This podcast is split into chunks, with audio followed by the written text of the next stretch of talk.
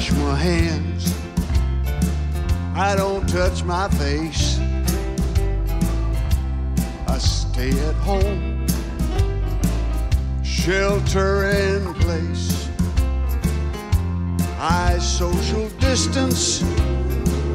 I don't go to work.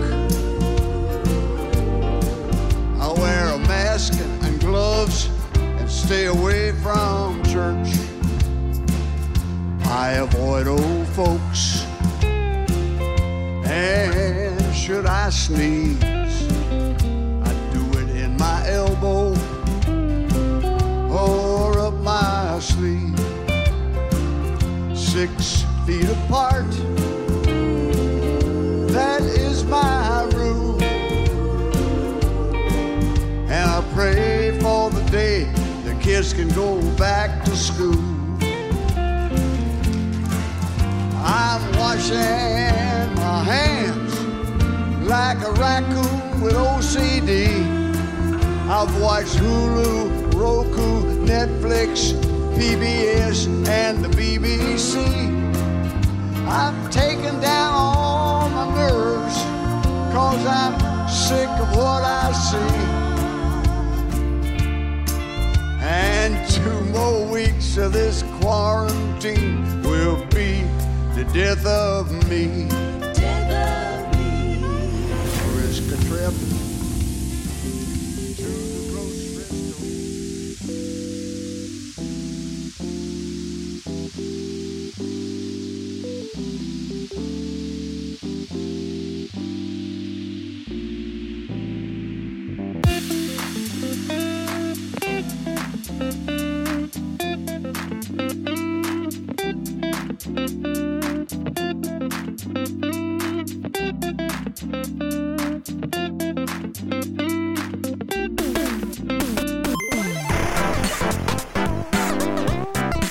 收听我们新一期的美丽坚果。就我们这一段时间有很长时间没有跟大家见面，呃，一个原因是我们很忙，然后另一个原因呢是是老杜有一些回国见闻，现在他还在那个酒店里面进行隔离，在隔离，对，在隔离，所以我们可以听一下他回国的那个经历吧。我觉得是对今后要回国，就是从美国回中国的旅行者是有一个很大的帮助的。我觉得这个呃就是最新一手的一个 一个回国的攻略吧。对对对，现在那个疫情好像就是。我感觉就是，我们可以先讲一下那个疫情现在的状况吧，对吧？我我感觉现在是疫情慢慢的在美国这边是，就是我觉得还是疫苗起了很大的作用，然后现在那个降的就比较快了，就最最近两周就是很明显的那个趋势就往底下掉。纽约时报每它有一个每天的一个动态的一个分析嘛，就就是到昨天的数据，就是七天平均现在已经掉到四万，就是新增病例就已经到四万了。就已经降到四万了，然后纽特别是纽约州，因为我之前一直在关注纽约州这一块嘛，就是我每天就会看那个数据，然后以前都是就两个星期之前嘛，可能就是就是两三个星期之前，大概就是每天新增五千六千，然后现在已经跌到两千了，就是我觉得这个这个在美国这一块，因为疫苗的大大量的投入吧，我觉得那个还是还是起到非常大的一个效果。对，我也感觉就是美国这种防疫这个问题上，基本上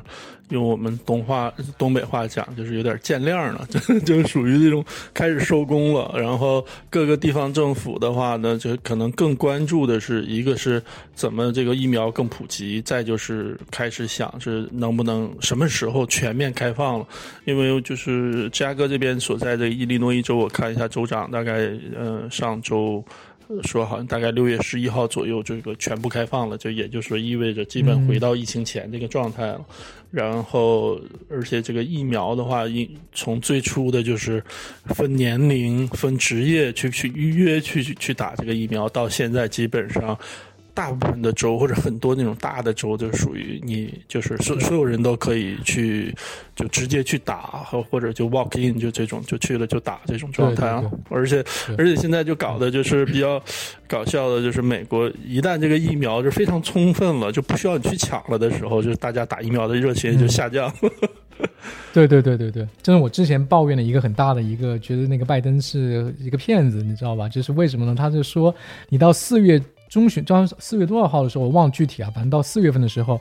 每一个成年人都有都可以去打，对吧？他那个话说的非常的。就是这很有欺骗性，你大家觉得是可以打，就约等于就是能够打了。但是我记得当时我我在那个申请打疫苗的那个网站上是非常痛苦，你根本都刷不出来。就是纽约州卫生部那个网站上是很难很难刷出来。我我记得大概是三月份的时候吧，三月底的时候，就是说，呃，那个时候好像是说是多少岁以上的，好像是三十岁以上就开可以开始打了。然后我就去。我就去申请，然后就很难很难，几乎没有，就是纽约好像有二三十个那个注射点，但是你根本就申请不到，而且那个网站而且经常会垮掉，就经常会宕机，所以我觉得那个拜登当时说那个话，我是很气愤的，因为他说的是好像你可以打到，但是实际上你是打不到，他只是说你可以有那个打到的那个，就是就是说什么，你可以你可以有资格去打，但但是现在好像就是。大概经过了到四月中旬的时候吧，就是已经可以随便 walk in，就是你去，你去一些医院或去一些诊诊所，甚至是那个药店，CVS 药店的话，它也也有一些可以打的。对，就是就是我们讲那种大忽悠这种状态，他在这个整个，我觉得新政府在这个疫苗注射这个问题上是属于呃，基本没有采，就是他自己投入的并不多。但是呢，但在自他这个外宣上做的非常好，呃，就给你一个印象，就是说新政府非常重视疫苗，然后呢做了很多工作，让大家都能打上疫苗，在比预料的时间更早打上疫苗。但实际上呢，美国的这种疫苗注射注射的问题，主要是由各州政府来负责的。然后呢，联邦政府它主要的问主要的作用呢，就是说，嗯。保证这种运输啊、发放啊，到各州之后，呃，比如说伊利诺伊州啊，或者 Texas 啊，或者那个加州的话，呃，你怎么打？呃，给谁先打？然后呢，让谁来负？就是让哪家医院呢？就包括佛罗里达，当时还有一个问题，就是说，呃，媒体就指责这个佛罗里达的州长说，让这个佛罗里达最大的一个 一个一个超市那个 Publix 去去去负责这个疫苗注射的问题，说里面有一些有一些猫腻啊什么这些。所以说呢，联邦。邦政府他并没有做太多的工作，而且我记得当时有人指出来，联邦政府承诺说，我们政府呢，联邦政府也来搞一些注射点儿，然后说几天或者几几一个月之内搞一百个类似，但实际上到这个这个预定的时间，他可能就搞了星星几个啊，这个十几个这种，就完全没有达到他那个那个目的。然后呢，他在外宣上另外的一个比较忽悠人的地方呢，就是拜登会把目标定的非常低。嗯，对对对，就本来他就是说，本来他已经这个入职的时候，他宣誓那的时候，可能大概一天可能就能打一百万了。然后呢，他就说我等我三个月之后，我这一一天能达到一百万。对对对，后后后来提前完成任务，对吧？很容易的提前完成。提前完成，对，就是像我们这种喜欢政治八卦的人，会对这些东西会比较关注嘛，哈。然后，但是普通的老百姓他没有时间啊，他听说啊，今天总统说了，过过三个月或或者过过一个月之后或者。几百万人可以打了那种，就是，然后就果然是这样，然后所以就大家就觉得，哎，呃，县政府这个做的不错，实际上这个属于这种前人种树后人这个乘凉的状态，对，因为这个川普他川普政府在这个抗疫问题上，他做了很多，就犯了很多错误，呃，就很多大的错误，但是在这疫苗问题上，就是他们还是做了很多细致的工作的，所以说，包括在这个这个，我觉得这个拜登的。国情咨文这个演说之后，甚至一些左翼媒体，就是好像我觉得也多少提到了一些，就是说。现在美国最大的事情是这个这个疫情，然后疫情里最重要的工作是打疫苗，然后在打疫苗这个事情上，就是好像多多少少你应该提一下前任政府的这个，这还是做了一些工作吧，就是而且包括那个当时对，特别是拜登之前说要要要叫什么要团结起来嘛，就然后很多人就很期待他在那个就是就在国会那个讲话上面提到一下，给一个 credit 给。给 Trump 就是说那个疫苗，就是我还是要给 credit 给 Trump，因为他在他的那个政府里面是把那个疫苗给研制出来的嘛。那你但是他好像只字未提这个事情。对我，我记得我忘了是谁在当时在推特上讲，就说说如果好比说十年前的拜登，甚至好比说五年前的拜登，啊，遇到这种情况的时候，他肯定会提一下这个川普政府的这个贡献。就是说，拜登他作为一个这个总统候选人，包括之前副总统和这个做参议员的时候，他的这个呃风格的一大特点就是说，属于能够呃呃比较。呃，会搞关系的，会跟这个共和党或怎么这些，包括这些他一些老朋友和呃，在在面临一个法案呐，或者一一件这个政政务上呢，就就大家能够联合起来推动这个，就是呃，包括奥巴马那个时候选他做副总统，也有一个原因，就是说他在国会里面有些人脉，然后也会比较会团结这个对立一面。就说大概，所以说当时那个评论就讲，如果说五年前可能拜登的话，这就是他还是会给这个川普政府 credit。但是现在就是完全不一样了。对，但是呢，呃，也没犯什么大错，对吧？现在看起来也还也还也还行。所所以今天不是有个什么美联社的民调嘛，说就是民美国民众对拜登在疫情上的那个反应，就是对他的支持，就是满意度对非常百分之超过百分之七十了。七，对对对，好像七成以上。对对对，这个这个数据是很吓人的，但是 但是对对对，他起码他也没犯什么错，也没有也没有。投入很多吧，就是就他躺赢的感觉。对，不过反正也没有，的确没有说做什么事情去，去去去扰乱这个进程，就是就没有耽误事儿。对，嗯，就就除了说前一段时间上周说的这个要这个建议把这个这个疫苗专利这个取消掉，这种 比较比较比较搞，听起来很好，就是很好，但实际上细想就很搞笑的这么一个。百害无一利的这么一个一个主意，就是非常典型的这个民主党施政的这个理念，听听起来很美好，对吧？对对对。对，我记得当时就是好像是《华尔街日报》好像就是文章就指出来，就说说现在疫苗不缺疫苗，不是说呃说这个专利的限制，就主要说，尤其像这美国这种两，就现在这个打的最多的这两种 mRNA 疫苗的话，它这个生产工艺完全跟以前不一样，就是你放开了之后，你让一些非洲国家去生产的话，它根本做不出来，然后。对，对做做出来质量也不行。他说，如果你真的是觉得应该说扩大产能，让非洲国家也能拿到疫苗的话，一个最好的办法就是说，你联邦政府，你就是已经就是几万亿的花出去了，你就是其实你就是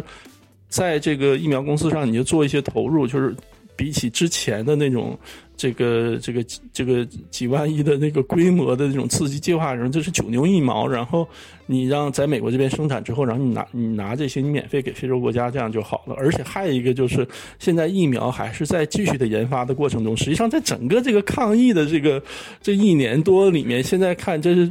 立了第一功的就是这些大药厂，虽然这些大药厂这个一直在从公关角度上这个名声不太好，形象也不太好，但他们的确是在最短的时间里面，然后呢，呃，研就取得了巨大的突破。这这些药厂在这个政府的支持下，在这个药厂里面科研人员的努力下，搞出了这种医学的奇迹，然后。现在的话，你就用这个东西，这一句话就把它这个整个的这个这个积极性就打消。那接下来这个肯定不是最后一次疫情嘛？以后肯定几年、几十年，或者是说之后的话，肯定还有类似的情况出来。那那时候那些药厂就那就我就没有必要再投入，就是这种这种研发投入很大的嘛。就是我投入了之后，然后你一句话，就是我这个就完全就不能赚钱了。这就嗯，而且他们讲的还有一个问题，就是一旦说的。放开了，出来质量不好的疫苗，然后打出来这出问题了，然后到时候你就是实际上会影响这种正常疫苗的这些这些这些声誉嘛？就大家可能本来有一些人就是对这有疑虑，然后那是你生产质量的问题，还是这个疫苗本身设计的问题啊？那就这有很多呃，就是解根本解决不了问题，但会造成很大的这个给这个实际上这个抗疫工作造成很大的困扰。对对对。然后还有一个对疫苗有有那个，我觉得大家就是我之前看到一个报道，就是说大家就很多就是打了第一针没有去打第二针，对吧？就很多人去就就就害怕有一些副作用，对疫苗有一些恐惧。对，就是我们两个人打过来，我觉得都还就是就一天时间吧，大概一天时间会很难受，然后就是有一些发烧的一些反应，然后头头痛发烧，就大概就一天，你打完就是第二天就整天你就废掉了。然后呢，第三天就差不多好了，除了手臂就就我我我不知道老杜你怎么样，但是我我好像就就只有第二天发烧，然后第第二天之后我只有手臂有有些疼痛，然后后来第三天就几乎就没有任何任何的那个就是副作用副副反应。对我就是主要是我主要是发烧，就打了第二针之后，大概烧了能有我觉得二十四小时还要多一些。但当时这个早有准备，当时我记得，呃，因为我打的比较早，我一月就是我一月初打的第二针。当时呢，在医院打的时候，打第一针的时候，当时就给了一些宣传资料，然后而且当时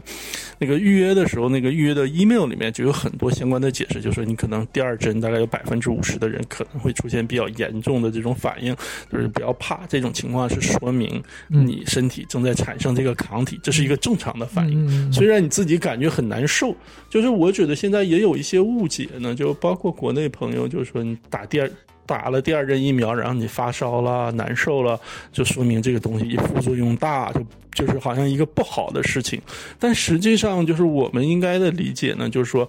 你出现发烧的这种情况。也不是，首先不是所有人都会出现的，而且现在观察感觉，就年轻人，就是免疫系统的反应比较这个激烈，感觉好像会出现的几率会更大一些。明显，就是一旦出现这种情况呢，就是对，就不是说这个疫苗有副作用有。有毒副作用，它的确是可以算作一个这个 side，这个算作一个副作用嘛？但实际上它是在疫苗在起作用，所以说这并不是一个这个坏事。你感觉是的确感觉有不适，但是并不见得是坏事。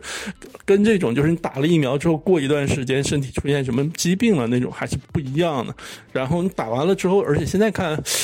mRNA 疫苗的话，这两个公司出来的，呃，的确这个疗效要比普通传统工艺生产的疫苗要高很多。所以说，呃，没有打疫苗或者对疫苗有疑虑的，我觉得，我觉得从我们两个个人的这个体验来讲，都是还是比较建议去打的。对对对。啊，打了之后，对，因为我我我一直是没有，就是没有太多的顾虑，我我一直没有太，就我觉得也能理解，就很多包括我身边的这个从事这种生物科研呐，从事医学。科研这种也有，就是我同事啊、朋友啊，就是有疑虑，就是这个东西就刚刚研发出来，没有经过时间考验，这个。不是拿不准，就不太想打，这个这也完全理解。但是我觉得，我反正我自己没有这个忧虑。我打了之后，我现在，呃，就是一会儿我们讲这个就 要回国这个艰辛的历程。然后我打，其中有一项是做这种抗体检测嘛，然后我就就是我这个抗体检测结果就显示，我打了疫苗之后，这身体产生了还就是比较就是正常产生的针对这种这种新冠病毒的这种抗体，应该对自己的保护这个而。能就是起到应应有的保护作用，而且我们现在从所有现在就是应该是以色列和英国这两个比美国打的这个普及率还要高，从这个尤其是以色列打的最早最快，然后从他的那个呃就是呃科研的这对以色列大规模接种之后的病情和疫情的分析看，这个疫苗对人群的保护作用是非常高的，就是你一旦打了疫苗，基本上。你也不可，基本上你不会得了，然后基本上你你对也不会传染给别人，就是也有得的，不是百分之百，对对对，但是那个几率跟中彩票差不多，可能会被雷劈的差不多。我昨天看那个以色列的数据是，他们现在已经打了，就是大概百分之五十四的人打，就是两针全打了，然后他们昨天那个新增病例只有八例，然后整个的那个 ICU 只有五十多个人，五十一个人吧，好像是。就是到昨天五月八号、五月九号的数据是这样，就是非非非常的有效。然后英国，我看到昨天是英格兰的那个是零，就是没有病例，就是就零。对对对，好像这英这英伦几岛这个好像都是都是零，好像包括苏格兰什么，好像北爱什么的，这好像都都是零。我我在推特上看扫过一眼，反正就是已经降到非常低了。对对对，纽约美美国这边好像是百分之四十，百分之三十多的人吧，好像百分之三十四还是三十五的人。就是两针全部打打了两针，对，打了两针。但现在看那个效果是很，就是我觉得是很明显的，它已经比两周前就全美国的那个就是七天的平均的那个新增病例已经降了百分之三十，所以还是对。而且好像现在一些欧盟国家都在考虑，就是开放对以色列的这种旅行嘛，就是一看以色列这种状态，基本就没事儿了。而且各国的确在这个疫情之后，这个经这已经这一年多了，就是迫不及待的想要恢复经济啊，航空业、旅游业啊，就是一旦是真是说你这个疫情得到了。切实的这种管控之后，嗯、那可能就下一步就真是要，呃，就是有有条件的这种尽尽量的尽快的去开放这种这个国家之间的旅行。对对，是。说到旅行，我，对，老杜，你你可以讲一下你那个波折回国的这一个这个经历。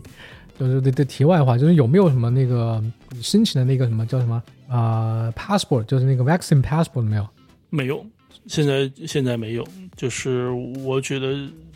嗯，整个这个过程中，呃，包括我除了我自己个人经历之外，包括在上网看一些攻略啊，什么都还没有这个。没有提到这个。我记得是，对我记得是，好像是国内的那种健康码，某一个省。嗯就因为国内这个健康码，现在我也是这个这次就是要回国才开始了解，就慢慢的这个知道一些国内这种防疫的措施和相关的规定，就是嗯各地的各省市的健康码是有自己独立的健康码的。然后好像现在我前两天看这个新闻讲是。呃，某地是宁夏呀还是哪儿，我记不准了。就是它的健康码会出现，这就是说，如果你打了疫苗，你的那个健康码是会镶上这个带一个金边儿金边儿的这种，嗯这是我就是知道的唯一的跟这个疫苗的这个这个 passport 的就比较相近的这么一个一个产品。嗯嗯、但是其他的正常在美国呀，包括这个旅行的过程中，还没有类似的这个能够帮助你这个过关的这个这这样的一个电子产品。嗯，可能每个就是之前在美国闹得很大，就是不是闹，就是大家都很就有争议，就是说需不需要有一个就是疫苗的护照嘛。然后我我知道纽约是有的，纽约你可以上它的那个健康部的网站，你下一个什么 APP，你下一个 App，然后你可以把那个你的 vaccine 的那个有一个二维码，也是一个二维码，可以存到你的那个叫什么？存到的啊，就就比如说就像国内那个健康码一样对，对对，你可以存到你的 iPhone 的那个什么 Wallet 那个那个 App 那个 Wallet 里面，然后你出去，比如说你看球赛啊什么，他可能会扫一下那个二维码。然后我看到上面那个日期好像是就是六个月，就是它有效期是六个月。哦我不知道是不是因为跟他的那个疫苗，就说呃辉瑞或者是他他们说过那个疫苗的有效期是六个月有关。对反正他的那个对对对，我估计，对我估计可能就是随着这种辉瑞和这些 Moderna 这些公司它公布越来越多的疫苗接种数据，它也收集的也会越来越多，然后它这个有效期可能会相应的调整。就是现在看，我觉得应该不止六个月，嗯从的这个防疫效果来讲，我今天早上还听到辉瑞说，他们没有必要去，就是专门研发新的那个疫苗去对抗就是抗。booster 对对对，去加强的那种，对嗯。OK，然后你讲一下，你可以就讲一下你的那个攻略吧，就是你对，对，这次其实我这次回国的话，这个实在是迫不得已，就一定要成行了。因为我大概在二零一九年的那个时候呢，就是因为工作的关系，就需要可能到国内，呃，来一段时间。然后在当时呢，是计划是二零一九年开始计划，就觉得可能二零一零年初。啊，过了国内这个春节结束之后，就是我到就回国来一段时间，但结果后来这个疫情爆发了嘛，这这个事情就就彻底搁置了。这个后来呢，就美国这边的工作就慢慢这个恢复正常了之后，就是因为我要就是我这个我到国内做的这个这个这个事情的话，它也不能就是无限的拖迟就推迟嘛，嗯所以说就觉得啊，还还还是要走，但当时就是。最开始的时候就觉得，呃，这个二零二一年是肯定是要成型了，但是呢，时间上就是一拖再拖，就总是还想说看看，呃，这个相关的旅行政策能不能放松一点啊？因为这个现在感觉从去年的。呃，是秋天之后，就是回国旅行的政策经过一系列的调整，调整的趋势是越来越难。就最开始的话，应该是大概你你要是坐飞机回中国的话，那你可能在你就是居住地附近，你就是测一个核酸，如果是阴性，大概七十二个小时之内飞就行了。嗯，但后来的话，就是越来越难，越来越难，就。当时就想，哎呀，这个太难了。然后说等一等吧，因为我那个时候疫苗相对就是我一月中旬把这个第二针打完了之后，就觉得，哎，接下来会不会疫苗接种的人多了，大家可能对这个打了疫苗的人网开一面啊？嗯但后来就等一看，现在就完全等不到这种这种政策开放了，我就就必须要走了。但是的确这个很头大，而就是就这首首这个这个是有多对，我觉得首先可以从那个买机票开始，从买机票就很头大。就对对对对，就是我我这个事情就是我是这个预期是非常低的，就是呃什么事情来说明我这个低的预期呢？就是我回国这事一直没跟国内父母讲，我跟我跟我妹妹讲了，我跟我妹妹讲，我说我这是打算，就是我买了机票之后，我说我刚刚买票，我说如果。计划里是几号几号，好比说到国内下飞机在上海，我说但是呢，先别跟这个爸妈讲，因为我父母是属于那种像就是大部分父母都一样，都比较操心嘛。就是平时你正常你回国呀，或者甚至我在国内美国国内这种旅行的话，他们要知道行程的话，他都会担心，就是下飞机他都会就发个微信要问一下这种。我说这次的话。因为整个这回国的行程会拖得很长，然后呢，有无数的环节可能导致坐不上飞机，这这个时候就干脆就不说了。呃，然后呢，最开始接触这个回国的这个实际的这个行程的时候，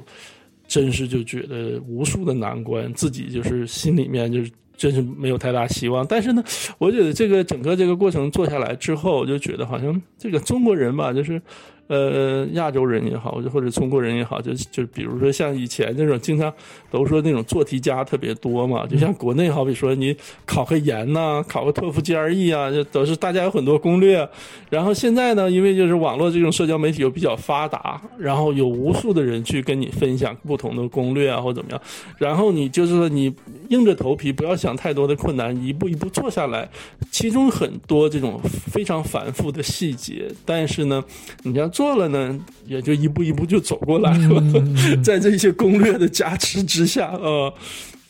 然后我订票的时候呢，当时呢就就像你说的，订票就很难，因为现在中美之间航班非常少，然后能飞的这个几个地方呢，就是旧金山、洛杉矶、底特律、呃西雅图。呃，纽约和达拉斯，嗯，然后呢，在这个飞的时候呢，就是订航班就要考虑一个，就是你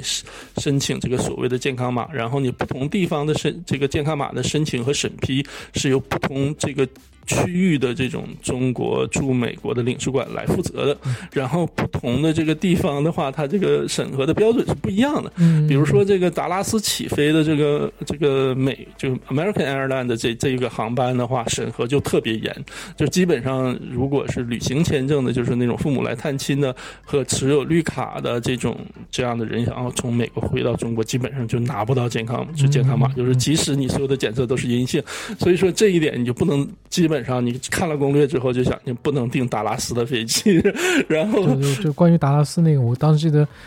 三月份吧，还是几月份的时候，那个网上有一个图片，就是有人去抗议，对吧？就是最后的时候没拿到绿码。对对对。然后他们有些人去机场抗议，然后当时就说那个达拉斯是，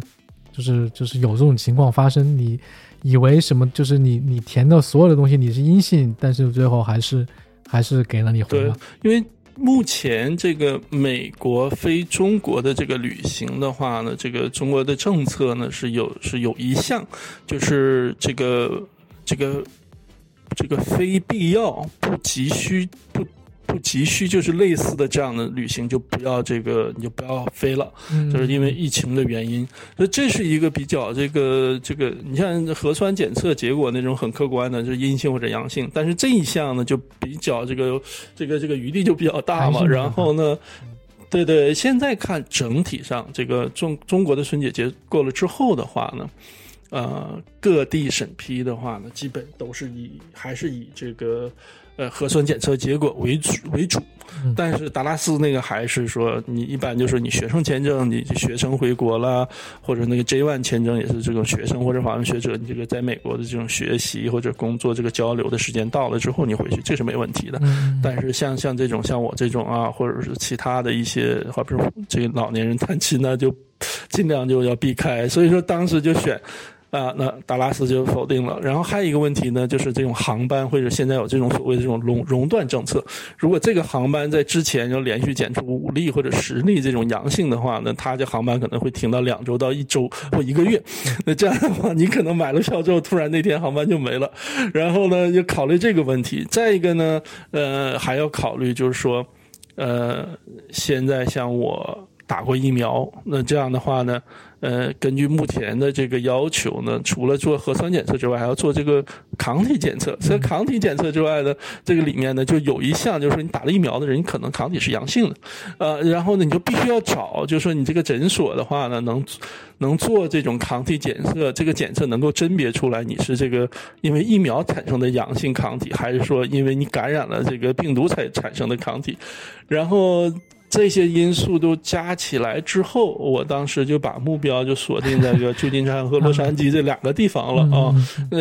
最主要还是肯最就最大的这个考虑的就是还是这个这个健康码拿的这个容不容易的问题。因为这两个地方就感觉出行的人比较多，然后航班比较多，然后呢，真是说有一个航班要被取消了，你临时改签也比较容易嘛。然后健康码审批也比较这个客观快捷。然后后来呢，但是旧金山的话。呢，感觉都是国内航班比较多。国内航班有一个问题呢，就是它会没有任何原因，不因为是这个熔断，不是因为前面检测出这种阳性的乘客了，嗯，给你熔断了，而是就是没有任何原因，突然可能过了一个月或一个半月的话，这航班就取消取消掉一班。然后最后我就定在这个旧金山了，然后买票，买了票之后，马上这个事情就是因为现在的这个旅行政策是必须在。四十八小时就是你必须要检测核酸抗体检测要阴性，这个阴性的结果的话呢，只保证四十八小时，四十八小时之后你就要重新检测，然后这是一，而且这个检测的话必须在这个飞机的起这个直航飞机的起飞地，就是我好比说我在芝加哥检测。再到旧金山坐飞机这就不行，嗯，然后呢，还是要另外一点，就是要到这种领事馆指定的诊所去做检测，然后这样的话就是定了这个从旧金山飞这个 United 的这个 UA 八五七，然后呢，下一步马上就在这个看看旧金山领事馆指定了几个相应的这个这个诊所嘛，大概四个，然后。选定一个呃诊所，然后马上这个交钱去预约这个检测，然后这个时间上就有要很很小心，然后呢，这个就说你什么时候最早的能去取样抽血，然后呢当天能拿到结果，然后当天晚上去上传这个健康码的申请，然后就如果这个健康码申请有问题的话，你再有大概有那么一天的时间来回旋，所以说我这个飞机当时是星期六的。然后我就定的在星期四去一早去做检测，就是，然后当天晚上星期四晚上拿到结果申请健康码，然后周五有一天的这个时间，然后如果我检测没问题的话，那个星期六一直这个健康码能到我星期六上午的飞机，我这个健康码能到星期六晚上还能有效能上飞机，然后然后呢，为了早日像如果你打了疫苗，它的检测有三项是吧？对对对，因为就是这也是就是我在开始买票，就是计划行程订票这一段时间，国内这个就是美国这个中中国驻美国几个领事馆呢，就纷纷推出了针对这个接种过疫苗的乘客的一些。这个相应的一些这个更确切的规定，因为之前的话打疫苗的人还比较少，但那个我订票的时候四月中旬左右吧，那个时候就是就像你说的，就是打的人越来越多了，这就成了一个新的问题了。就是之前的话呢，检测的话就是两项，一个一个核酸，一个抗体，然后呢，但是呢，打了疫苗的人这个测的这个抗体可能就是阳性的，然后呢，现在他就又细分了一下，就是。抗体检测测两种，啊，就是一种是就是这两个抗体，一种是说你是他这个所谓这种 N 抗体，就是所谓是说因为这个呃和 S 抗体，就是你是疫苗这个接种引发的这种阳性，这抗体阳性和感染病毒导致的这种抗体阳性，是通过这两个检测能够区分出来的，应该是一个阳性一个阴性，呃，然后但是呢，又之前的各地的。指定的这种检测的这个诊所呢，并不是所有都提供这个，就是三个检测，就核酸加两个抗体的这种检测，就只有一部分。然后我记得当时，呃，我去约的时候，旧金山大概只有两家是，就是它有四个指定诊所，但只有两家提供这种啊三个报告的这种服务。嗯，然后对，相信所以说就是当时定检测的时候呢，一定要是计算好时间，但是同时的话呢就。我有个问题，就是说，如果你没有打疫苗的话，你就不用检，就是不用去检那个三个的，对吧？你就不用去那个。对对对，对你如果没有打疫苗，就直接检检检测那个。对，就是两项，对两项就是都是阴性就没事儿。嗯，对，检检检对，那你那个检测费多多少？我那个检测费，我是选择三个报告，然后就是当天出结果是四百四十九、四百五，就是四四百五十刀，就是整个这一次回趟国吧，说实在就是，呃，就是花费还花费还是挺大的。你像我们以前回中国的话，有的时候像以前就探亲啊或什么，就是回国的一周两周那种买票，嗯就是往返的机票基本上大概七百到700一千对对对。二二一千一二这样左右吧。就以前我记得你买，的比较对对我记得以前那个 United 有那些信用卡，它你你申请一张信用卡就有六万七万的那个里程，就可以换一趟。里程，对，你可以去换一趟往返往中美往返东北往。返票。对对对，对，然后现现在订票的时候，嗯我订票是两千六。就是这是两千六，是从这个旧金山到上海这一班，而且现在看呢，当时我买的算比较早，五月份之后好像价格还涨了，嗯在相当长一段时间呢是是是四千，这就是但最早的时候，去年好像有很长一段时间就会更高了，这就有点就就你完全这个性价比你无法接受的那种。然后四千的这个价格好像维持了一段时间，现在两千六是比较低了，但五月份之后好像就又涨起来了。嗯，两千六就是单程的对吧？对就是你，而且你中间是没有转机的。对，不是往返的，因为我要买票的话，实际上我还要另外再买一个票，就是从这个扎哥到旧金山的这一个票。然后呢，因为我这要提前检测嘛，就是星期四早一大早去，所以说我我买一张票，我星期三就要到旧金山去。还加上酒店啊，就星期三就去，对，然后在酒店住三天，然后因为你这个检测点儿又比较远嘛，因为我去的那家他在那个实际上不在旧金山，是在硅谷那边，所以开你要再租车啊、这整个起来这个费用其实还是蛮高的。然后你不知道你最后能不能走得上，对，对，然后买票订检测，然后把这个时间这个什么，然后接下来要做一个事情呢，就是这个要感谢就是社交网络上，就是有一些网络的那些账号会提供这方面信息，然后呢，已经回去的网友告诉你攻略，嗯。然后就包括呢，就是大家就是了解到，比如说申请健康码的时候，像你打过疫苗的人，那就是应该除了，因为我们打疫苗之后，大家就现在网上晒的人也很多嘛，就是所以 CDC 也有一个白卡，但是那个白卡呢没有任何防伪功能，所以说呢，就是现在领事馆认为，就是如果你就拿一个白卡出来的话呢，就是你这个可信度毕竟不高，而且我们的确看到就是有一些美国现在我觉得就是它这个乘客的检疫啊、检测呀、还是蛮好的，就是我现在也在，因为这这个也在习惯性的在关注这个相关的这种新闻，就是从美国我到中国。呃，飞过来之后，然后输入的这种到落地之后检测，发现阳性病例的阳性病例的情况很少，嗯但是从非洲国家、俄罗斯啊什么这些地方呢，还是会有呢，就说明就是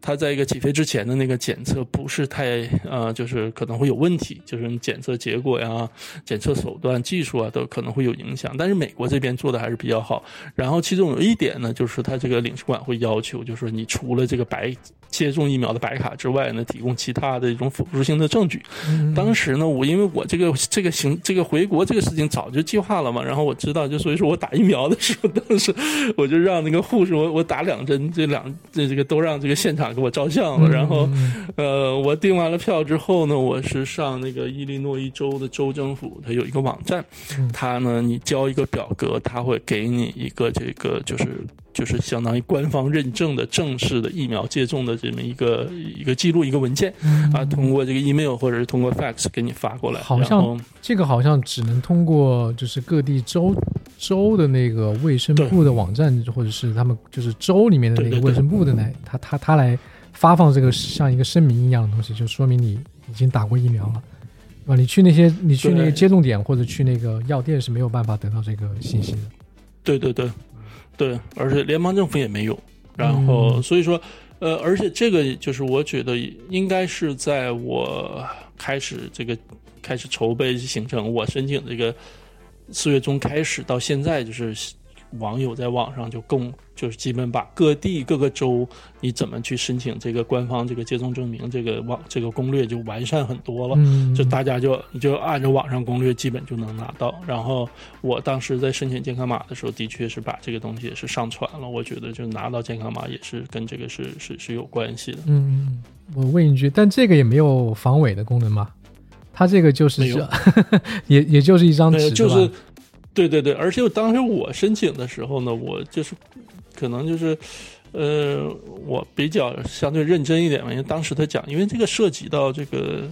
就美国对呃所有的个人健康和患者这种病例的这种内容的隐私的保护非常严格嘛。嗯他这个这个疫苗接种病这个这个记录是属于这个范围之内的，就那个受那个 HIPAA 保护的。然后呢，这个时候他就上面讲，就是你把这个表格你申请要这个呃政府给你发这个表这个这个证明的这个申请是可以通过 email 发发过去的。但是伊利诺伊州的话呢，他建议是用这个传真来接收你这个。这个你这个记录，这个证明，因为就是传真的话，就是可能嗯很多地方他反对通过 email 来传送带有个患者或者是健康信息的这这这些内容的这种邮件啊、然后。嗯，当时我收到的一个是，实际上是一个，呃，扫描版的这样一个一个一个记录，上面反正，但是就是为了让它这个更真，这个这可靠性更更更更显著一点嘛。然后当时我收到这个，我把所有的就边边角角的那种那种传真的话，会有时间啊，是哪里发出来的？那种，其实并不是很那个规则的一些内容啊和信息都在上面，就是看起来应该还是比较就是可信度还是相对高的，但它并没有说这种真正的说出于防卫目的有个条形码呀、二维码这种东西，或者是其他的这种防伪措施并没有。嗯就是如果要假造的话呢，就应该也是有可能的。嗯嗯 对，然后所以说呢，就是当时申请健康码的时候，就是除了疫苗接种之外，然后更重要的，实际上在它这个领事馆还要看这个核酸检测嘛。这个核酸检测的时候，他的那个除了你上传你的这种检测结果之外，他要的那种辅助性的这种。这个这个文件呢就要更多一点，其中有一个非常重要的一项就是现场这个照片，嗯，这个哦当时这个对当时我那个什么的时候，接下来我们讲这个我去检测的这个经历，我也可以再稍微讲一下。这也比较呃，当时也是比较有点，现在回想起来还是有点搞笑的那种。嗯对对，基本就是呃，把这个相关的证明，就是包括我订的机票的证明，就是你这个行程单，这些东西都保存好，就是 email，就是一个是我当时这个。都是通过把 email 都打印出来，就是纸的 paper 的 copy，然后放在一起，然后同时呢，就是手机也截屏，就是因为你上传这个健康码的时候，通过微信嘛，小程序，然后这手机上你可以把这些东西，就是用个图像的这种文件呢，就比较容易上传，然后飞到旧金山，飞到旧金山去做检测。在做检测的时候呢，有一个比较搞笑的，就是我星期三到旧金山，然后呢，嗯当时天气比较热，然后呢，我住那个酒店嘛。是离着那个海边比较近的，在机场附近，然后离海边比较近。然后我这下午都到的时候就很累，这就是这一趟折腾的，因为我这到中国的话，可能就是停留的时间相对会比较久一点，所以说走之前、临行之前呢，就很多准备啊，很麻烦的，人很很累。然后我在酒店里就是当时就是。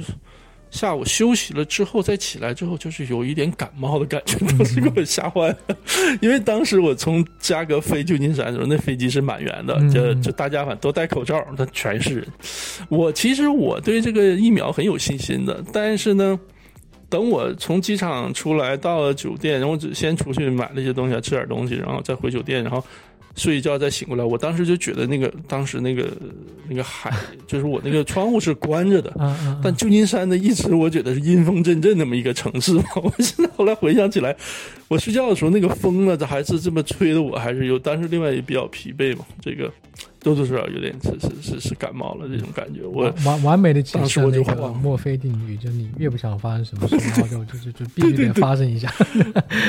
嗯，越担心。当时我很慌，对，而且我之前吧，我偶尔如果有感冒的话，我会吃一个这个这种那个那个退热药的那种，像那个就是普尔西痛加阿司匹林再加那个咖啡因这种这个三合一的这种药的话，我就吃上一下就马上就好了。结果那天就是一直到第二天我去做检测的时候，这个我这个自己始终有感冒的症状，我当时没体温计。呃，就是我没有测，我就不见得体温有多高多少，但是自己这种感冒症状是很明显的。就是我就开车去诊所的路上，把这个空调开得非常热，我就想就尽快能出点汗。我不觉得我是得了这个病病毒感染，但就怕误会。但是对，但怕误会啊！但是就真是很郁闷，因为以前那个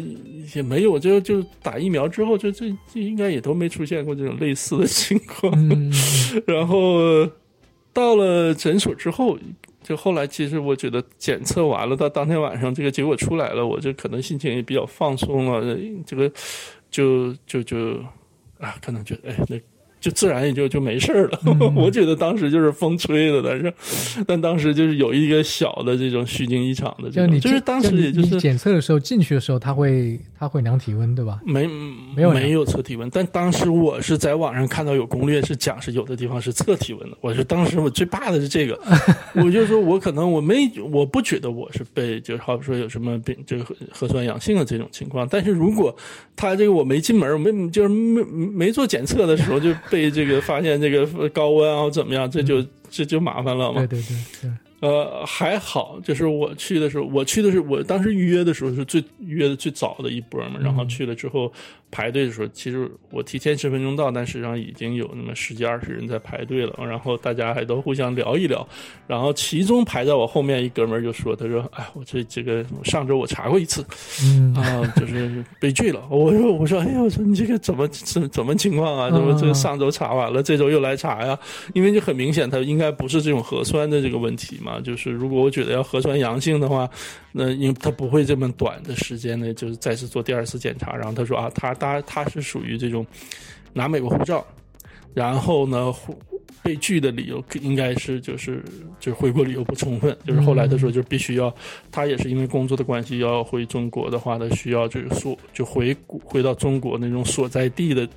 好像地方政府就是出具一个类似那种邀请函，或者是说证明他这个旅行是必要的这样一个文件。那就是说，他当时就我们对，那就是说，我就有一个问题，就是说，如果现在有有想回国的那些老老人呐，就是说，那现在是没有理由回去是吗？就是说，你没有一个必要的。嗯，理论上呢，其实是我应该现在是没有问题的。就是现在看，就是在这个健康码的审核的过程中。呃，尤其是在好比说西海岸这几个出发的这个旧金山、就这个洛杉矶这两个航班比较多的地方呢，它还是比较人很人性化的。嗯，因为是我这个后来就是我这个一切都都进了这个航班，就是都都 check in 之后安检结束一看，哎，我们这个乘航班里面。大量都是老人，就他们基本上就是有一些是已经拿了绿卡了的，有一些呢就是是拿着探亲签证，然后被疫因为疫情的原因滞留美国了，然后他们就在检测这个结果是阴性的情况下呢，申请这个健康码也都还是就是被批准了的，就是现在领事馆在这个审批的时候还是很人性化的。就是说我在那个呃申请绿码的时候，需要提供一些，就是除了那些检测的那些结果以外，我还提供一些补。就是一些补充材料，对吧？就像你说，就有些就是你，比如说，比如说你拍，就你你你去接种疫苗时候照片，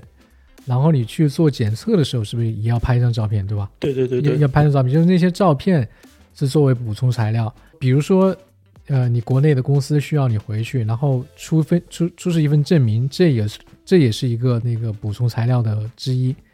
然后比如说那你回国探亲的那些老人怎么来出一出这个？就是这个可以，就我我了解，就包括我们这个同级的乘客，据我了解的话，不用出具。就是说，你回国的目的，这个这个回国的目的，你这个是是就是说是一个辅助性的材料，就是不是必在这这个申请健康码的时候，不是说必须交的。对，如但是呢，就是如果是已经入了美国籍的。然后这样的话，在提交的时候，就像我就是排队的时候，那哥们儿就是建议就是你要这种的话审核是比较严的，因为呃，而且看就是在我觉得领事馆在这一类就主要对外籍乘客的这种审核的时候，他会更嗯、呃、会会要求的更多一些，嗯，然后很快就就是晚上就就出来了这个绿码。对对对，然后我当时就排排队，然后进去，因为在这个预这个我再多说一下这个诊所哈。就是这个，我就说这个中国都是做题，中国人都是做题家嘛，就是大家这个在类似的情况下呢，就都会比较团结起来发攻略，嗯，然后呢，帮助这个攻略，这个就是其中就是有帮助的这个组织大家的这个这个发攻略呢，呃，有一个这个诊所的功劳。我约的这个诊所呢，当时旧金山有四家里面，它是排在前，就是前两位的嘛，然后。我约的时候是因为他提供这种针对这种打过疫苗的人的这种检测，就是三个三个报告嘛。嗯然后约完之后，这个诊所的网页上除了有，因为去做这种检测的，现在看在旧金山大量都是说坐这个 UA 八五七这个航班回中国的人，嗯然后的话大部分都是中国人。除了网页上有中文的这个这个 Q&A 这个这个相关的答疑之外，这个诊所非常方便的就把一些就是这个二维码。根据你乘坐航班的时间，就是放了一个又一个的这种二维码，嗯然后呢，呃，比如说我我我当时我预约完之后，我就扫码就进入了一个当时应该是都是同机的人所在的这个微信群，嗯。这个大家就是在那个时候已经很早，那个时候就应该早在这个检测之前这个十几天嘛，然后等到检测那一两天的时候，因为你这个扫扫码进群的绝大部分，除了他这个诊所的客服之外，绝大部分都是同机的乘客，然后大家会跟互相分享这个交流经验，就说，哎，你那个这个抽血抽没抽呢？那个现在人手人人不多不多呀？嗯然后你什么时候交的健康码呀？然后呃，这个你你什么时候拿到的结果呀？然后拿到结果之后，这个你乘机的时候，就是这个是。检测诊所建的这么一个群，但是这个同机的这个检测群实际上就一直维持到我这个现在处于隔离期间，这个大这个群还是在就是还是 active 的，还是还是在活跃的。就整个这个行程中，这个同机的人员呢都互互相交流，嗯啊，然后当时我去就是去检测的时候，嗯、就是到那个诊所，然后检测完了，就是拿这个就是上交这个健康码的申请的整个过程，就看这个群里面有好多人都在都在分享啊什么的，嗯嗯然后检测的时候还有一项就是刚才讲这个，就是要提供这种辅助性的这个证明材料嘛，尤其这种检测这个结果上就不能仅仅是一个。就是一个一个一个化验单这种吧，然后其中最重要的一个，我刚才说就是要照相，嗯然后那个相照的就有点就比较比较比较怎么说呢，比较搞笑，就是诊所的人已经就是很熟悉了，就知道你要申请健康码，然后他会帮你来照这个相，他也知道什么样的这个照片是符合要求的，啊就是说那个照片是什么呢？就是。呃，先是这个鼻子里面这个取这个核酸检测的样本，然后呢是静脉血要取这个抗体检测的这个这个样本，取完血之后那种那种静脉取血那种小试管嘛，密封的那种，然后他他会要求你。呃一手拿着这种抽了血的这个试管，一嗯。一手拿着你的护照，嗯。然后呢，这个手呢不要把护照上的信息盖住，嗯。啊，护照号码要显露出来，名字要显露出来，然后呢，靠墙墙后面的那个你的脑袋边上有一个贴纸，就是写的说今天是几月几号，是哪一个诊所，然后给你照一个，就是那个那个护士给你照四张相，然后告诉你，你给我给你照了四张，你选一张上传。啊 的确，当时我看呃当天晚上有上传之后忘记传了这个照片的，就没有拿到健康码。哦 呃，然后后来要补交要补交。对对对对对，然后呢，就是现在看，因为就是呃，其实我觉得这个领事馆在审核健康码的时候，他还真是要看说你是不是这个是一个健康人健康的乘客，就是你检测是不是有问题，没问题的话就就就的确是。呃，基本可以走的，我觉得啊、嗯他呃，但是就唯一对外籍的乘客，他要求会严一些。而且外籍的乘客应该是要说到这儿了，好像他是就是他是需要这个提前跟就是领事馆要联系一下，就是说，呃，我今天我哪天要走，要坐这个飞机，然后就是你要是绿卡和这个中国护护照的，就是探亲啊什么这些是不需要的。嗯所以说后来我当天晚上拿到这个这个九点钟去去抽血。晚上大概六点六点半这样吧，就拿到这个这个检测结果了。然后当时这是还是很紧张，因为之前有过这么一个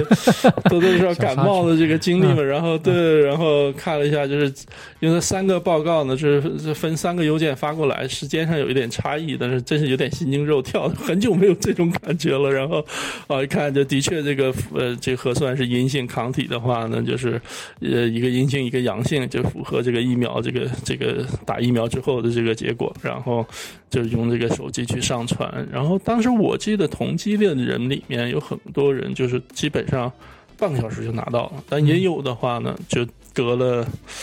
呃，我星期四晚上交了之后，大概星期五比较晚一些的时候才拿。其中包括一些就是像那种你当时的那个照片就没有交上去，然后告诉。但领事馆在这方面吧，就是他。呃，很人性化，效率很高。然后呢，就是为什么呢？就是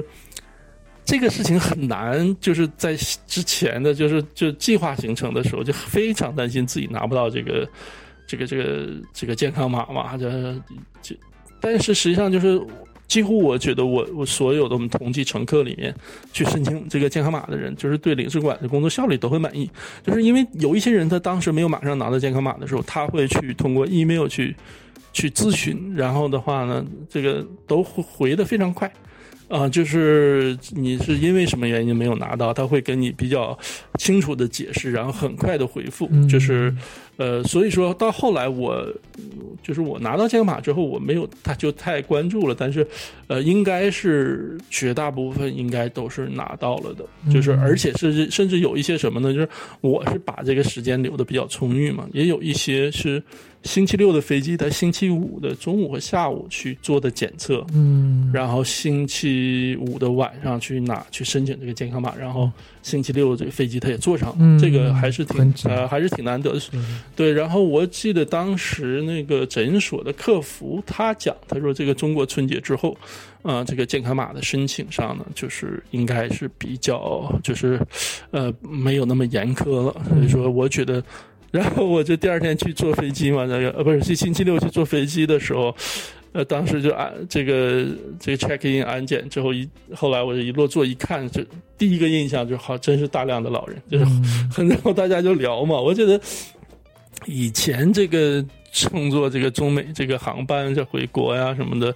呃，大家也都是反正中国人，这大部分都是中国人，但是呢，呃，大家不太聊天。对对对。那这种这次的旅 这次旅行还是很不一般嘛，就是因为之前要经过种种的这种要过很多关，然后本身呢，大家在这个群里面可能就已经有很多交流了，然后。所以坐到这个候机室的时候，我我也去的比较早，然后坐下去之后，就大家呢彼此之间的感觉，那个气氛就有这个这个同舟与共的这种感觉，就 聊的比较多。然后呃，好多都是有一些这个相对这个老年的这种乘客，就是有这个这个老两口的这种，也有就是好比说。就爷爷奶奶，就外公外婆，就是单个的过来去去带孩子的，一说就说：“哎呦，这个这你都快憋疯了。”就很多都是在这边，就本来是想半年，就是就是结果一下就搞了一年半，而且这这个这个疫情期间的话，因为本来的话，我觉得这个以后有机会我们都甚至可以做一期这种，就是说。从中国来美国探亲，帮自己的子女带孩子的这种这老年人在美国的生活，就本身是一个挺有意思的。对，就本来就是他们的话，就是其实是要心理上有很多压力的。正常的一个生活状态下，就是因为毕竟是语言和这个生活环境跟国内还是完全不太一样嘛。就年轻人就是刚从中国到美国的话，都会有一个适应阶段。老年人他的遇到这方面的挑战就会更多。在正常的情况下呢，就他们都会是有一些压力的。然后这次疫情期间，你就是哪儿都都去不了，就只能在家里面，这种就更郁闷了。崩溃。国内还有事，想回回不去，就是真是太崩溃了。然后他们就是能最后能坐到那个候机室里面，就跟能够登那个这个登机，这大家还是挺这个很开心的。呃，我我我呢，当时其实还有另外一个顾虑，当当时我记得我好像跟你也提过的，但之前就是说，因为就是我所从事的这个这个行业其实并不是真正的这个敏感行业，但是呢，就是这种科研本身，因为中美关系的现在比较紧张嘛，就是属于这种可能会被抽检的这种。嗯因为之前看攻略就看了好多这种类似的情况，就是我那一，所以说我是最后我是上这个上飞机了，坐下来，当时给我妹妹发个微信，我说嗯，我这个上飞机了，应该进 这回应该能到了。嗯然后，但的我那一航班的确是有一个，我记得大概起飞前就是登机前半个小时左右吧。然后呢，就有类似应该是 FBI 的那种，而且还是那种就是武装的那个，就是那种带的那种防弹衣啊什么，就就跟那个当时那个柜台的人讲了一下，然后柜台的人就叫了一个名字啊，一个一个中国女生，然后。嗯等我们登机的时候，他是在这个廊桥的一端一个角落里面，就还是好像翻着包 进行询问的。所以说，这每一步就步步的都是坎儿，嗯你知道吗？嗯然后后来那个女生应该是应该是登机了，我我因为我没有太仔细看啊，好像也是上飞机了。他相当于就就当时网上攻略，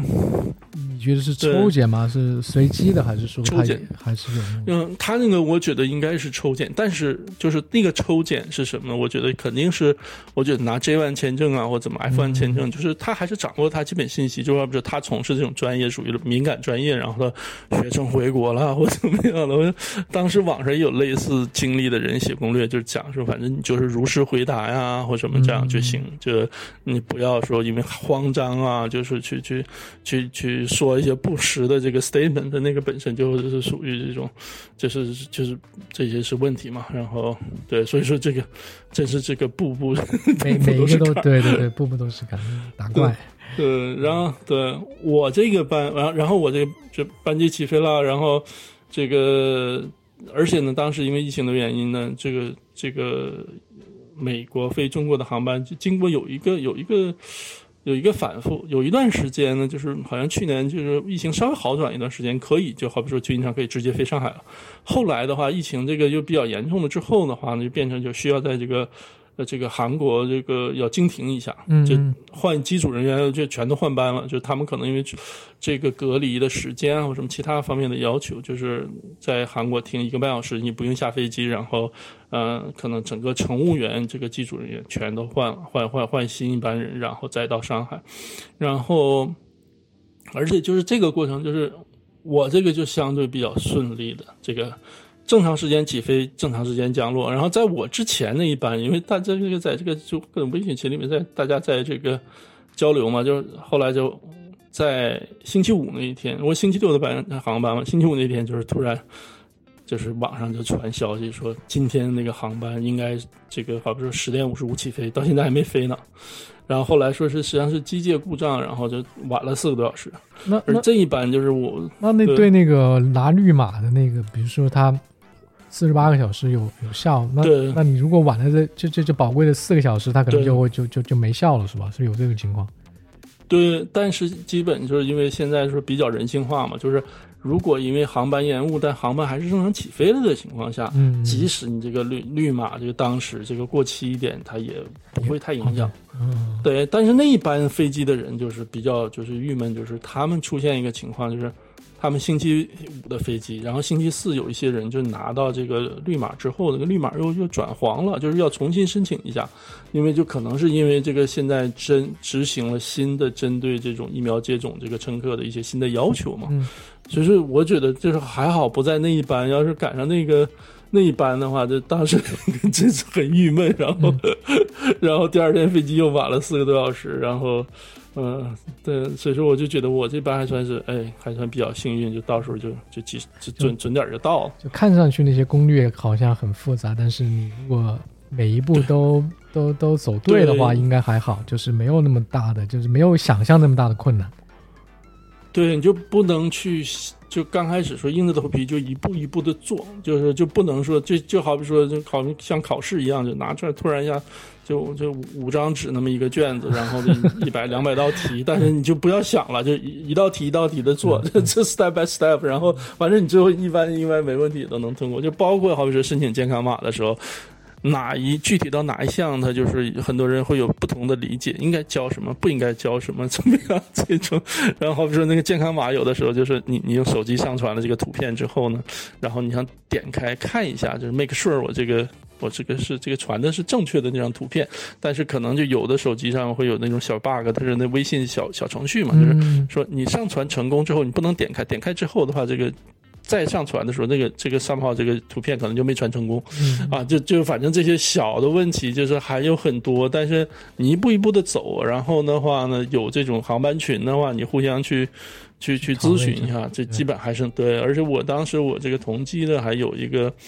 这个一个一位这个这个带带带孩子的这个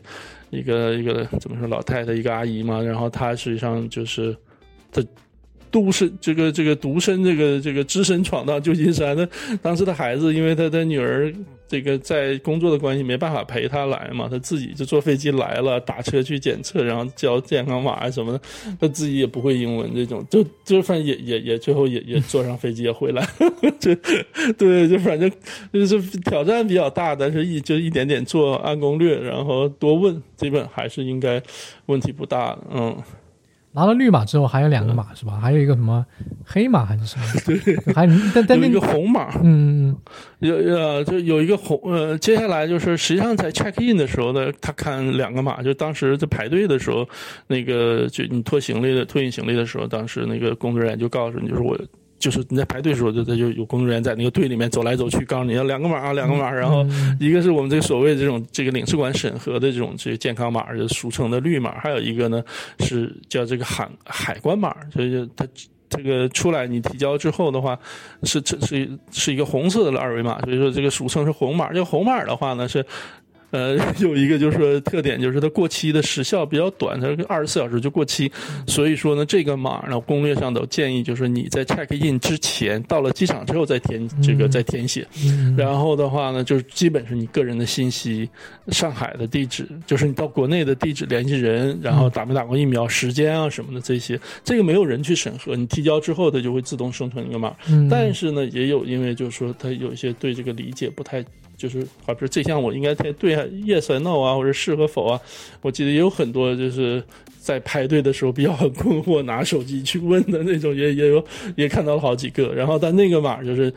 排队之前 check in 之前提交一下，然后而且那个攻略上都告诉你了，就是这个码在下飞机之后会频繁使用，然后所以说呢，建议你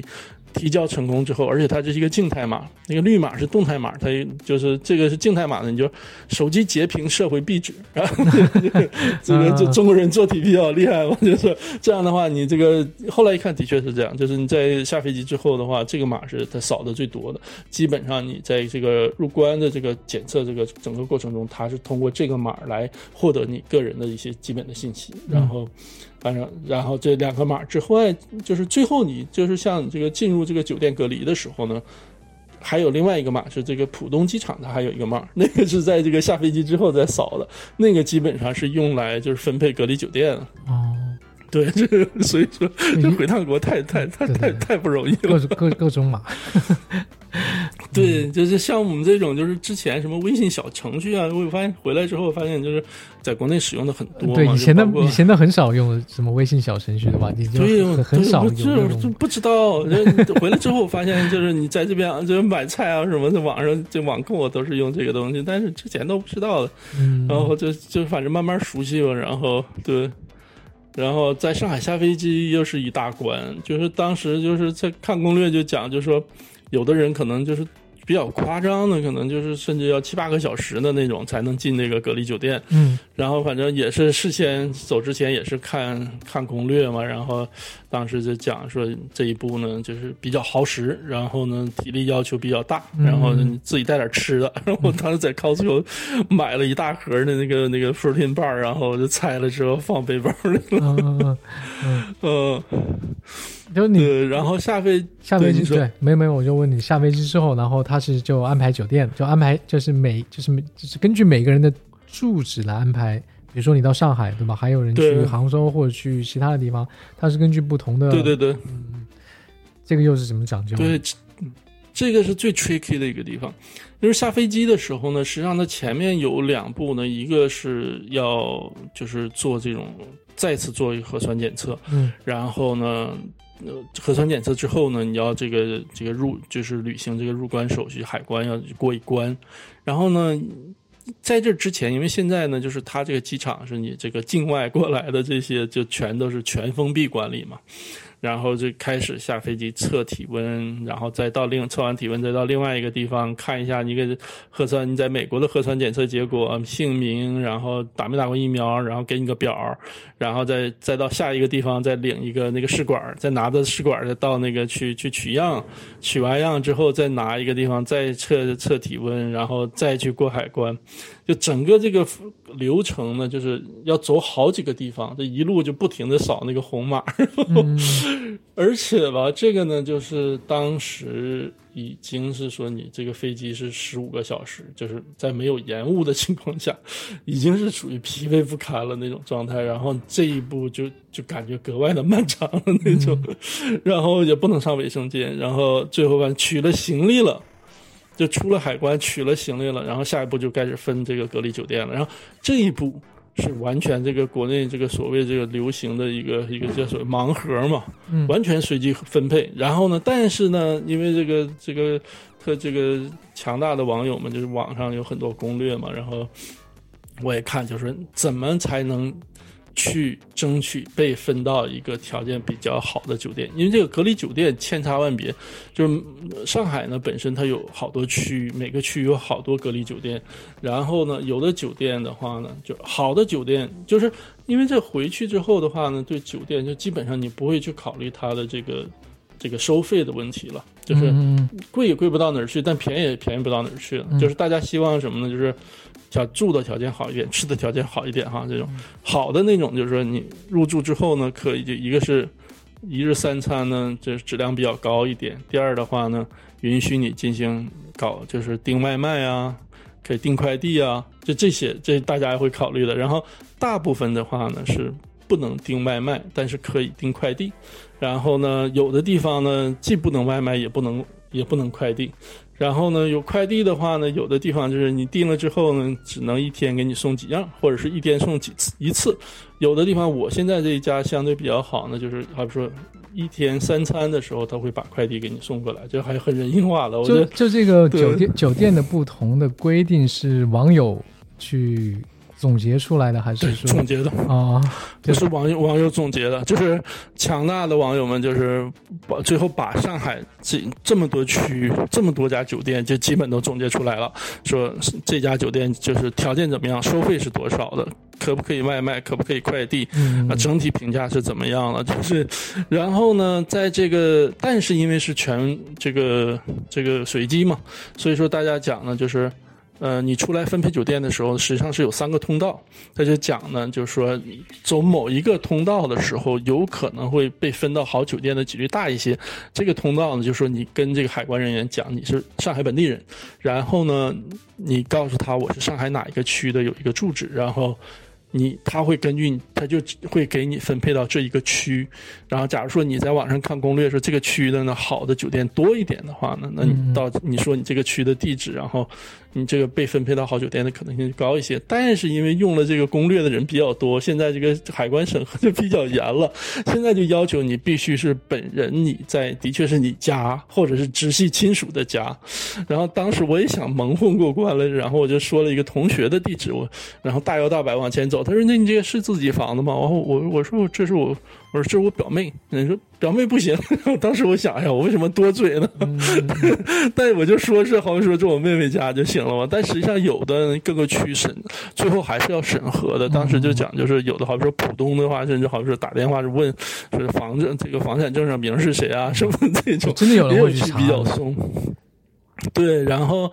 这样的话，我这个想要这种这这这这次努力，就这个这个阴谋就就被被被消灭、被破灭，这个这个就没有成功嘛。然后剩下的还有两个呢，就是说，如果你的最终目的地是这个苏浙皖，就是呃这个这个浙江、呃江苏、安徽这三个省，这临近上海的这三个省的话呢，它是一个三加十一的这个有一个三加十一的这个这个隔离的这种可能一个选项，就是说你在上海集中隔离三天，然后转运到你所去的省的再隔离三天。比如说要去，好比说浙江省的话，那就到嘉兴再隔离十一天。而且呢，一般认为呢，就是外省的那个隔离的可能收费会更低，呃，饮食会更好。那是就是 in general 哈，就不是百分之百。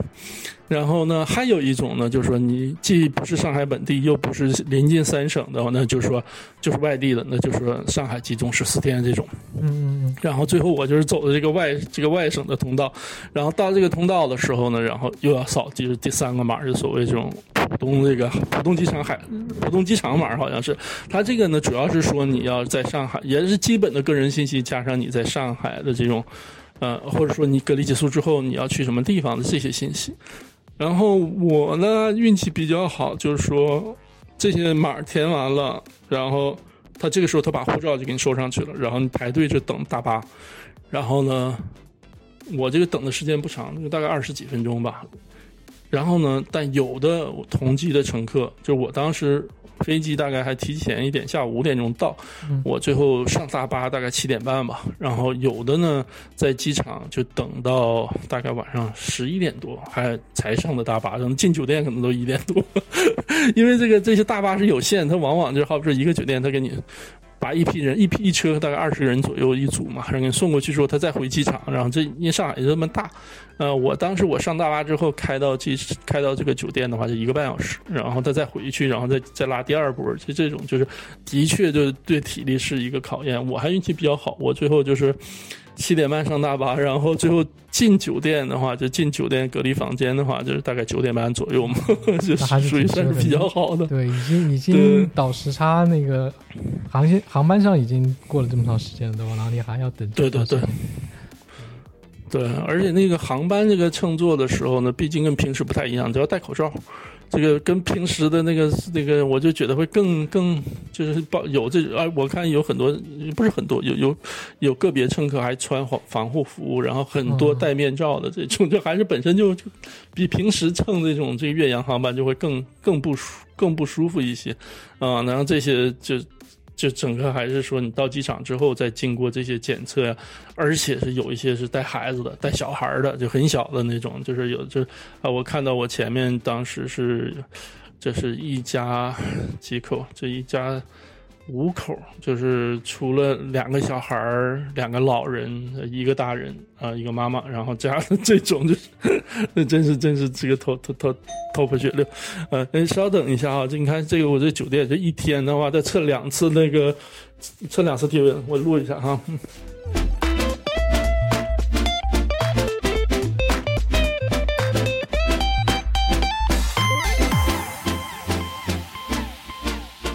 在一个隔离酒店，每天这个 routine 是就是，呃，早晨和中午各测一遍体温，然后晚上的话呢，这个酒店的有医务组会打一个给房间打一个电话，我跟你说你今天有没有什么不舒服啊？然后呢，一天送三顿饭。然后这三顿饭的同时呢，如果你当天或前一天订了一些快递的话呢，他就一起也送过来。然后反正房间是不能出的。就就就我我我后来我我我上那个就那天我们在微信上讨论过，就是我我我我晚晚上的话就是反正你一天的这个就房间里头你进来之前他准备好那种垃圾袋什么的，我一天我把垃圾放在门口一次，然后呢他。我当时我看了一下，这个走廊里的确是有这个摄像头的，是是不能出去的，是 所以是对是没有 对没有什么电子手环啊什么的，但是这个还是啊，然后呢，他实际上呢，他送饭的话呢，都是在这个门口去放一个这个一个小凳子，然后他就把这个饭呐什么就放在这个凳子上，到时候。嗯，送了饭就就他给你摁一下门铃，你自己去就给他取过来就行了。反正这个屋子是是不能出去的。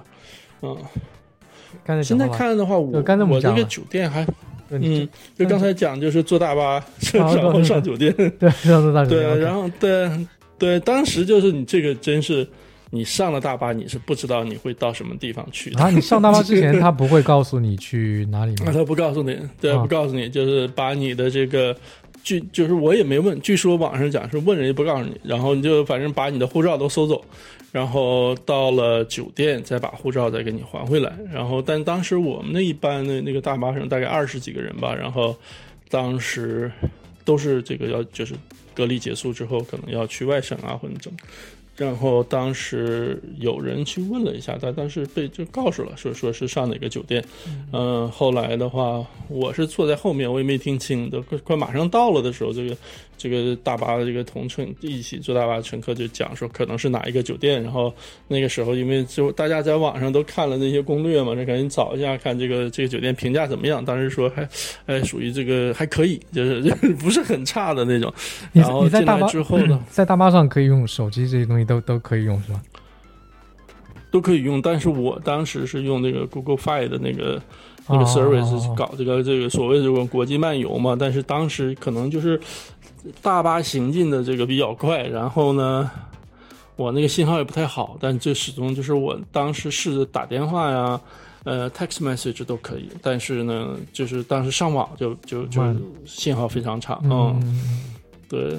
然后然后到到了酒店，然后酒店工作人员也都是比较就是很很热情，很有效率，然后基本上反正很快，然后帮你拿行李啊什么的，这登记啊。但是呢，反正比如说像我这一间酒店，这个一天是住宿费用大概是四百，然后呢。一天三餐是这个饮食是一百，然后加在一起呢，一天五百，然后呢两周的集中隔离就一次性的人民币七千，就一次性先交上去。嗯，交完了之后的话呢，他给你就是护照也分回来了，然后给你分配房间，然后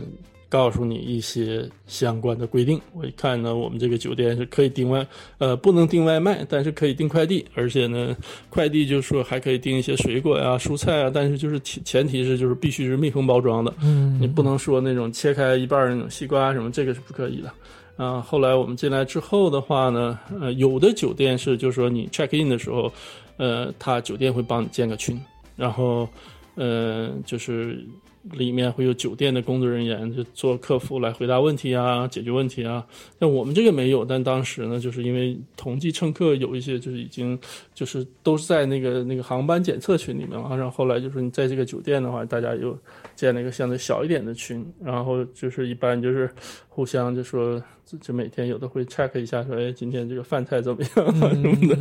的，啊，后来然后进了酒店。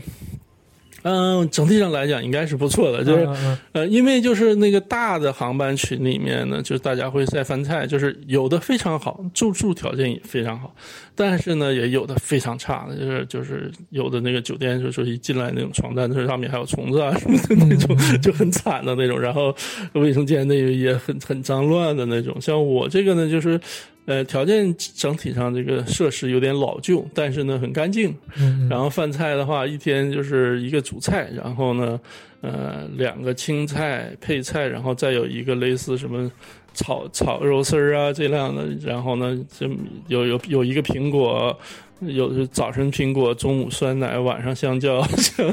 然后最关键的话呢，就是可以自己去定这个，呃，这个这个从这个什么盒马先生啊什么的，或者京东上订这些，就是这个好比说现在刚下的荔枝啊什么的，嗯这你都可以订。所以这个还是，对对对，这个整体上还是就是没有什么太多可抱怨，就是比上不足，比下有余。嗯，整体上还是不错的。但是这个最最难受的还是说你这个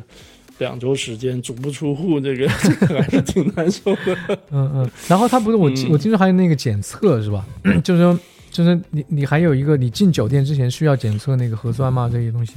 啊、那个不用。嗯呃，出酒店的时候，解除隔离之前，像我中间也不用，大概你说两周之内他也不会检测。有的有的地方好像是一周查一次，但是嗯我这个酒店呢，就是出就是解除隔离之前两天大概会查一次。当时应该就是说，大概他是一就是今天抽样，明天出结果，大概就是你要没问题，你可以走。大概好比说我要是假如说我这边假如说十六号解除隔离，他可能十五号或十四号会做一个核酸检测。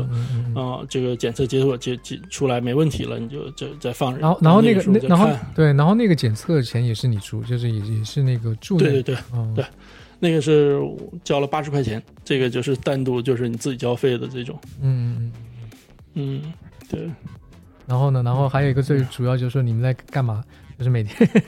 对着对着那个。呃，我我我对我相我相对呢，就是我这个工作上的事情还有一些，所以说呢还好。然后，另外，我这已经一周了，就大部分时间倒时差，也就是迷迷糊糊的。我觉得比平时以前回国打的倒的慢一些。就毕竟以前回国的话，你就你知道，白天一个是为了倒时差，另外你回国时间比较短，你出去看看朋友啊、亲属啊。对你白天的时候在外面走，所以说相对还还还好一些。但结果现在的话，嗯，只是在一个房间里面，就是比较的黑白颠倒，嗯。对对对，嗯，然后，呃，反正倒倒时差，然后就干干活儿，然后就相对还还好一些吧。然后再就是找一个，就是有的时候实在是比较无聊的时候，就在网上买买荔枝什么的这种。的确，就在国内这个网购很方便。这个我记得我最印象特别深，第一次用那个微信小程序，在附近的那个这个上海一个这个本地的一个一个 app，然后一个微信小程序订了一点。啊，荔枝啊，订点枇杷呀，然后大概三十八分钟从下单到送到，就是三十八分钟。嗯，这个这个这个很很这个是你在在美国那边是完全想不到的。然后。嗯，对，然后试图要稍微就运动运动，但是我看有的人就是在网上讲说，这隔离期间这一天走多少多少步、几万步的那种，我试了一下，就完全不可行。呃，有很多好像是这个，就好比说做做瑜伽呀这种，或者是这个这个，或者有一个那个健身的 app，就 Keep 那个那个上面有好多这种，好比说对对对。不需要太大的这种场地，可以不需要器械的那种那种健身啊，这个也可以做一做。那我没怎么做。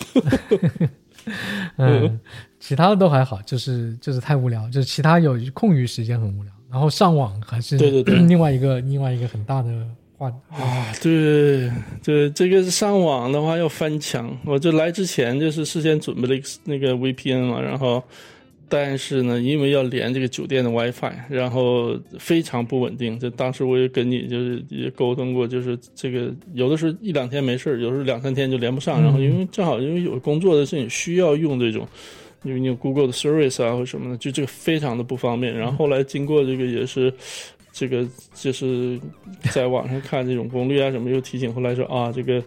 有这个买了一个华为的这个这个随身的 WiFi，这种小的那种便携式路由器，然后再买一个这个大的流量卡插卡之后的话，接上了就说你相当于你有一个自己的 WiFi，不依赖这种酒店的 WiFi，然后你 VPN 连起来就稳定的多了，就至少你就是好比说你 Google 搜索呀或者 Gmail 这种邮件什么接接送那个接发都都没什么问题了。嗯，对，有时候就回国确实这个是个很大的问题，就是你。你在这边用很惯，用惯了那些什么 Gmail 啊，然后 Google，你回国突然不能用了，有时候查你查邮件都查不到，这个就很对对对，很麻烦。就对对，这个我觉得这个国内的生活更多的是这种掌上移动的，就是我觉得电子邮件是排的非常靠后的，然后呢。而且，好比说，可能大家习惯说，如果搜索的话，还是用百度搜索呀，或什么的，甚至包括现在说，今日头条啊，什么这些 app，这个搜索功能也在逐渐提高。但是，跟我们在美国这种工作中习惯电子邮件啊，习习惯于 Google 的这种，还是会会会有很大的区别。然后，如果要是这个在暂时在短期，你不不能够完全 switch 到国内这种。靠这个手机的这种 app 啊，微信小程序、支付宝 这种，这基本上就好像国内的生活这种涉及到这种网络或怎么样，基本上你有一个支付宝、一个微信，好像基本都能搞定了。里面好多一种其他的那种网购 app 的那种入口都有啊。但是你要是对你要还要保持国内美国的那种工那个工作习惯，需要用那些工具的话呢，就。又翻墙，尤其像我们这种比较这个，哎呀，时政八卦需要刷推特什么的，就就很头疼这种。呃，我现在至至少这个用这个这个随身 WiFi 把这个问题就暂时解决了。然后，但是接下来这个，嗯，对，就是还是一个长期存在的一个 一个问题，就不知道就出去之后，对对对，会会会怎么样？这还是一个问题。现在已经快快结束了，还有几天？再再再还有六天。还还有六天，还有我怎么觉得还就已经快了？就 没有没有，还有六天嗯。而且我觉得之前在倒时差的时候呢，就有的时候迷迷糊糊嘛，反正早早上很早就醒了起来，或者前一天晚上都不怎么睡，然后就有工作做一些工作，然后下午又困了，可能睡一睡啊什么的，迷迷糊糊的话还好一点。就是现在如果时差完全倒过来了，嗯然后那个时候就我觉得可能会比较郁闷。就你像我平时在在就是正常情况下是属于就在家待不住，就是如果是没事儿的话，你至少你开车也得开个一两个小时，就散散心就习惯这种的状态，在这种这种在屋子里面这种还是挺难受的。然后对这个就是要要要要要，估计还是要适应一下。嗯对，坚持一下，嗯坚持一下，已经快了，快了。OK，行，差不多。对，行差不多。希望嗯，还有几天天，对，今天今天就是讲了很大一串，就是就是你的那个回国攻略吧。但是呢，我觉得还要提醒大家一下，这个攻略只我觉得只适合现在这一阶段。到时候就是很多时候，比如说航班会改变，然后其他的一些东西都会都会有一些慢慢慢慢，因为根据疫情的那个情况，都会有一些改变的，所以大家还是对对对就包括乘坐不同的航班，在不同的起发地，它攻略都不一样。另外一个呢，就是随着疫情的变化，比如说接下来这个打疫苗的人越来越多了，但是呢，另一方面。可能好比说美国的疫情好转了，但另一方面，这个印度那边又爆发新的这种威胁了啊，就所以说，呃，整个的这种回国的这种政策都是一直是在一直一直是在这个动态调整的，所以说大家真是如果呃，当现在看就是，如果不必要，还真是不建议去，太烦了。对太太多。太 但是真是要一没办法要走的话呢，就是真是要大家就上网多，